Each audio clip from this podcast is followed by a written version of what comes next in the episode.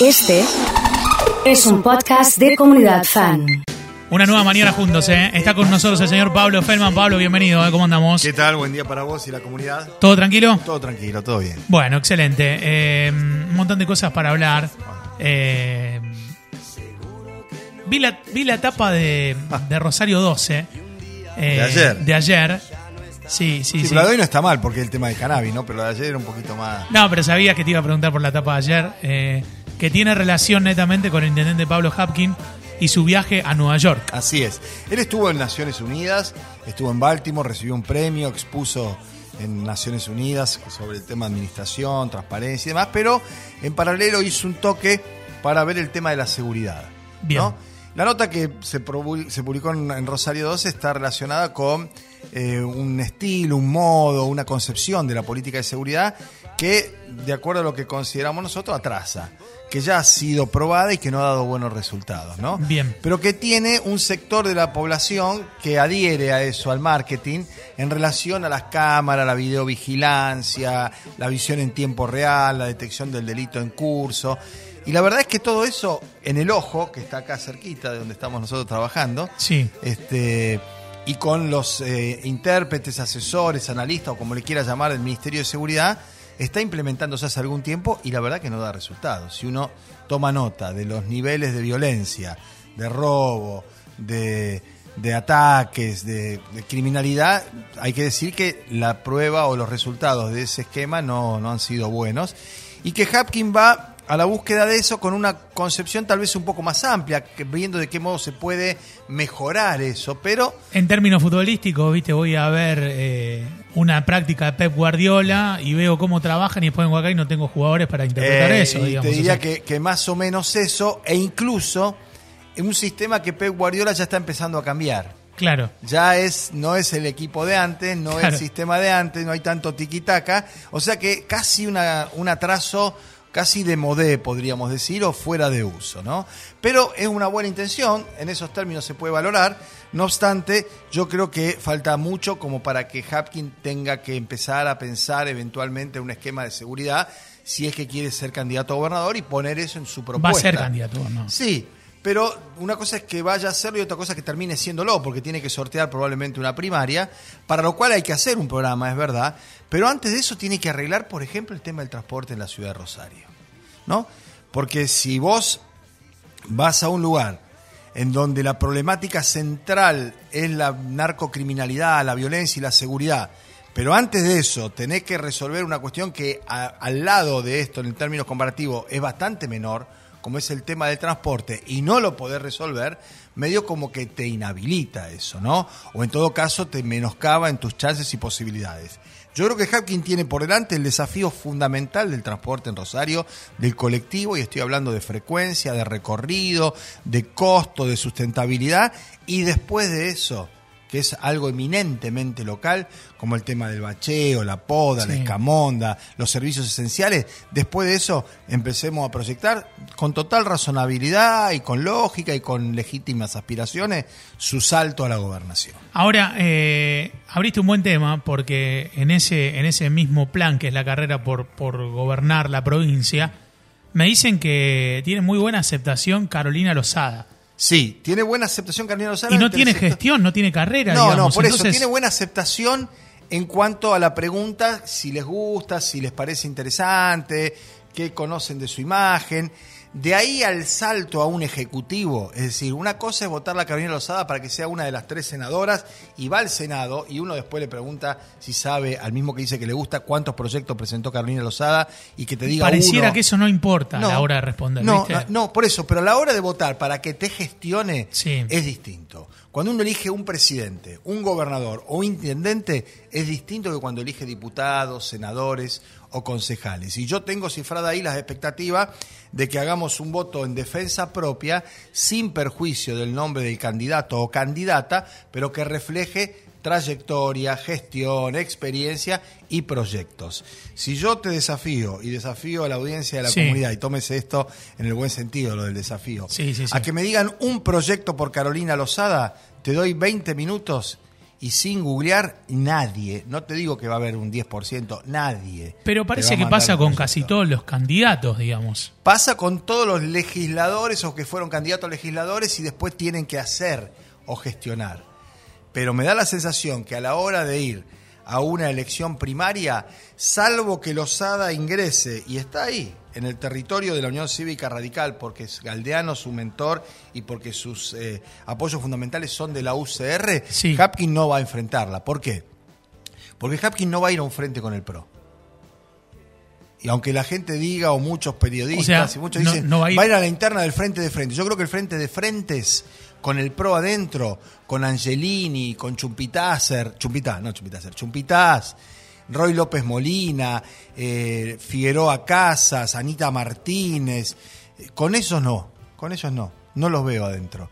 Entonces, Lozada va a tener que ver si juega en esa primaria o en otra primaria donde haya radicales, los socialistas y Pablo Hapkin con su partido y su nombre propio, que es el que tiene más peso. Eh, un montón de temas para hablar a partir de esto, pero eh, continuando con, con las cosas que fui viendo el fin de semana y que quería traer para, para que hablemos como hacemos todos los lunes, el dólar blue eh, aumentó 20 pesos eh, y nos digan lo que nos digan, rige todos los precios, Pablo. Eso es lo que monitorea o controla o contrapone o contrasta con lo que uno va y busca en el supermercado. Claro, El dólar este, oficial, que se maneja en una proporción de 50 veces más en cuanto a transacciones que el dólar blue, sigue siendo un sello, un nombre, un número que no mueve el amperímetro. ¿Por qué?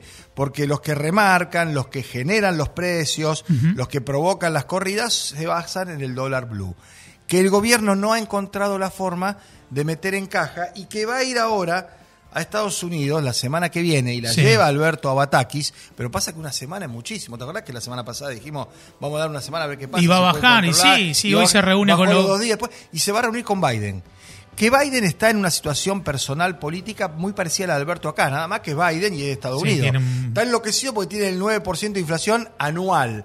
Nosotros Sí. probablemente tengamos el 9% el mes que viene, el mes que estamos transcurriendo. Mañana martes. Claro, sí, sí, al fin de este mes. Si no va a ser 9, va a ser 7,8. sí. Y sin embargo, Alberto, ¿qué va a pedir? Va a pedir que sean indulgentes con el no cumplimiento de las metas que se fijaron con el Fondo Monetario Internacional y una revisión de ese acuerdo. En esa revisión del acuerdo entra lo que ya no se llama más salario universal, sino que es una asignación complementaria fija que va a ir para 9 millones de argentinos y que puede ser algo así como 40 mil pesos de entrega. Lo que hay que ver es si a caballo de eso viene una contraprestación del que recibe el plan, si se reemplazan los planes existentes y si eso en algún punto equilibra y genera una mejoría en unos sectores poblacionales que superan el 50%. Porque como lo hemos dicho hace ya bastante tiempo, Oso, el problema de la Argentina hoy no es la desocupación, es la pobreza. Porque hay un 50% de argentinos que trabaja, de ellos la mayoría en trabajo registrado, que se va a jubilar en algún momento, que labura 8 horas, 10 horas o 12 horas y no llega a fin de mes. Entonces, si vos no corregís la distribución y no mejorás la pauta salarial y a partir de eso empieza a levantar un poco la situación de vida cotidiana y el consumo, no hay destino. No solo que va a perder las elecciones, que es lo de menos, sino que va a sumergir en la pobreza a más cantidad de argentinos. Te cuento justo que, hablaste de pobreza y era uno de los temas que tenía para charlar, algunas reflexiones que hice y que quiero compartirlas con vos y vos me vas guiando y, nos vas traduciendo un poco. En principio, parece que en, en jóvenes, en, en- en gente eh, de adultez temprano o adultos, está como de moda ser de derecha. Digamos, estamos en un momento de que, de que en redes se comparte el video de, de la chica que cobra un plan y que no quiere ir a trabajar. Bueno, ese video está fragmentado. Seguro, La nota seguro. completa, la nota completa Seguro. hecha en TN y incluso Pepe Gil Vidal, que recibe en estudio a la periodista que hace la nota, es realmente esclarecedora. La periodista termina diciendo y mirando a cámara, yo no entiendo cómo esa chica tiene una nena de cuatro años que es igual que mi nena y mi nena tiene todo lo que tiene y ella no puede tener nada. Sin proponérselo, planteó el problema central de la Argentina, que es la desigualdad. Esa chica, madre de una nena de cuatro años que tiene 27, en el 2007 era la hija de otro desocupado de la crisis del 2000, cuando su papá perdió el trabajo y padeció prácticamente lo mismo. Venimos de tres o cuatro generaciones de postergados, de acomodados a los planes y a la asistencia del Estado. Problemas de otro siglo. Por O supuesto. sea, sin solución. Y eso hace que muchos jóvenes, y fundamentalmente de clase media, ¿eh? vamos ahí también a poner el foco, crean que la rebeldía, la alternativa, es la derecha.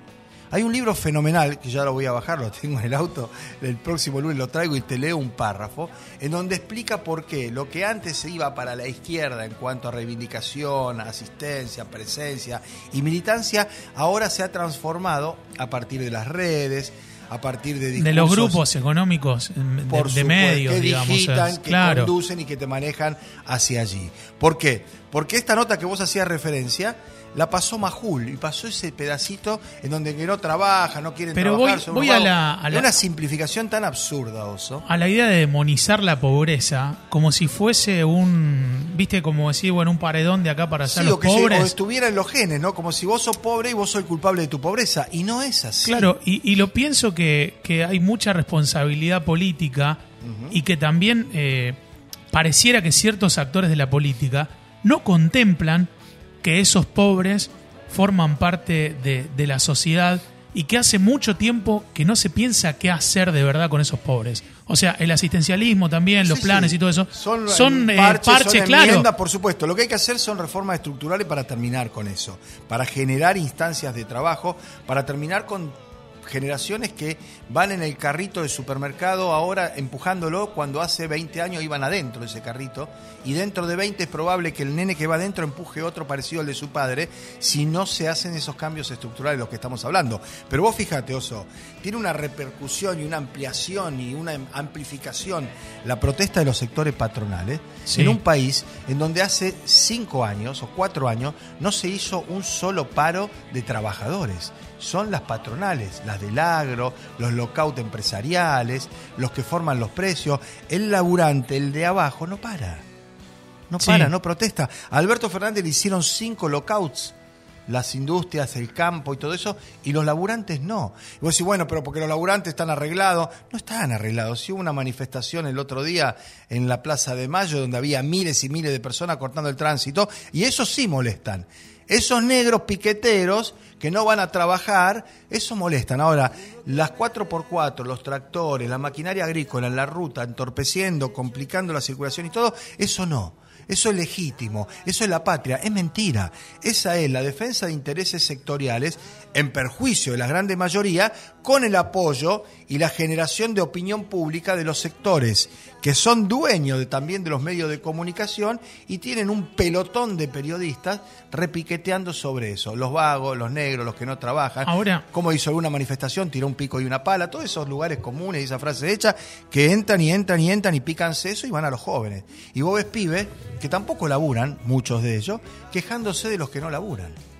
Con una situación de comodidad y de holgura económica que se advierte en su vestimenta, Es sin que, ir más lejos. es que es que ahí pensaba, ¿no? Porque eh, ese video refleja la la digni- o sea, porque ve- veía esto, ¿no? Las críticas y gente hablando, no, es que, es que la, gente que no trabaja no quiere. Trabaja de- trabajaba de sirviente y cobraba 4.500 por semana y cobra además el plan. Y no quieren que la blanqueen, porque si la blanquean, en vez de cobrar 20.000, va a cobrar Sí. 30.000 y se va a perder los 20.000 del Está plan, bien, pierde pero 10.000. hay muchos chicos que están el viernes a la tarde en Pichincha tomando un gin tonic y tampoco quieren trabajar más de lo que trabajan. No, también. Y O hay sea, muchos que ni siquiera trabajan. Y hay otros Claro. que si- no quieren trabajar más de lo que trabajan, pero creen que la culpa la tienen los que no trabajan, esos que ellos ven como piqueteros o los choriplaneros o como le quieras llamar. Y no es ahí donde está el nudo de la cuestión. El nudo de la cuestión es la profunda desigualdad que tiene la Argentina. Sí. Entre los que más ganan y los que menos ganan, entre los que más tienen y los que menos tienen. Vos fijate, el gobierno estudia con la ministra Batakis un revalúo catastral. Este lugar donde estamos nosotros, por decir algo, puede llegar a costar 200 mil dólares. Sí. Bueno, vos fijate cuánto pagás de impuesto inmobiliario, no vos, quiero decir, cuánto se paga por esta propiedad de impuesto inmobiliario, como Sí. si la propiedad valiera 10 veces menos.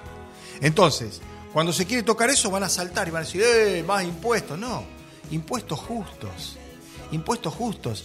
Ahí es donde hay que poner el ojo. El que tiene más, que pague más. No, el que va a comprar la leche al supermercado, que va igual que vos y que yo y gana tres veces menos y paga el 20% de IVA igual que vos y que yo.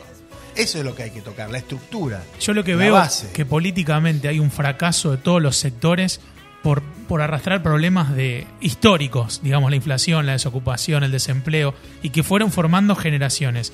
Y que la de un lado está el odio y la, y la demonización hacia la pobreza. Y del otro lado, utilizando también como un argumento político, pasa lo mismo con la riqueza.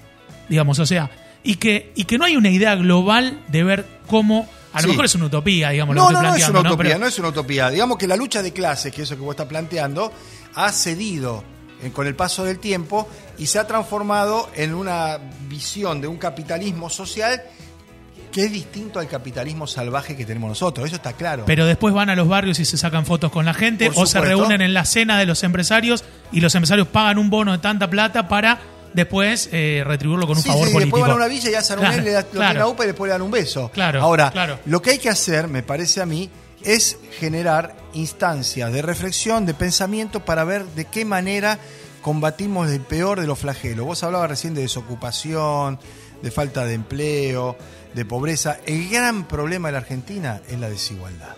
El gran problema de este continente latinoamericano es la desigualdad. Así como en África es realmente la pobreza absoluta, porque no hay recursos, porque no hay bienes, porque no hay este, de dónde sacarlo, porque no hay nada abajo de la tierra, ahí es la pobreza, acá es la desigualdad.